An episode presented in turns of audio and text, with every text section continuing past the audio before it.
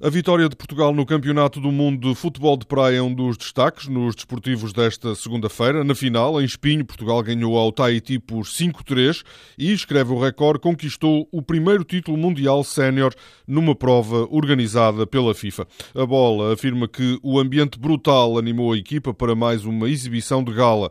O selecionador, Mário Narciso, falou no final de uma alegria difícil de imaginar. Eu não caibo em mim de satisfação Pois eu estou, parece um menino pequenino a quem deram um brinquedo, o primeiro brinquedo, e que está todo feliz. Vocês uh, não podem imaginar, se calhar não podem imaginar a alegria que vai dentro de mim neste momento. Na primeira página, o jogo escreve que Portugal brinca na areia.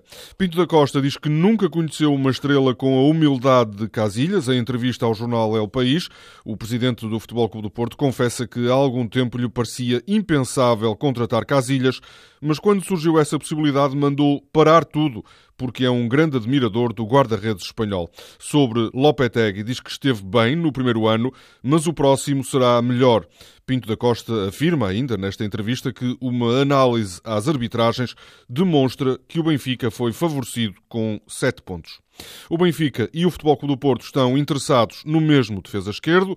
A bola adianta que Grimaldo, um jovem de 19 anos do Barcelona B, é seguido pelos dois clubes portugueses. O jornal acrescenta que Grimaldo está avaliado em 2 milhões de euros. O mais recente reforço do Sporting ocupa uma boa parte da primeira página do Record.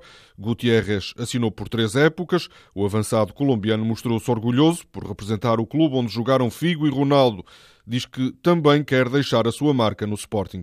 Até agora, nem Sporting nem Futebol Clube do Porto responderam às críticas feitas ontem por José Mourinho. Na edição de ontem do jornal The Guardian, o treinador português disse ser difícil de entender que num país em crise o Futebol Clube do Porto pague 20 milhões por Imbolá e um salário incrível a Casilhas. Acrescentou que o Sporting está também a pagar milhões a treinadores e jogadores.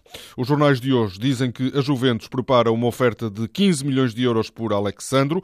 O jogo diz que o negócio será difícil porque Lopetegui não quer perder mais titulares. Por isso, o Futebol Clube do Porto continua a tentar a renovação com Alexandro. O atual contrato termina dentro de um ano.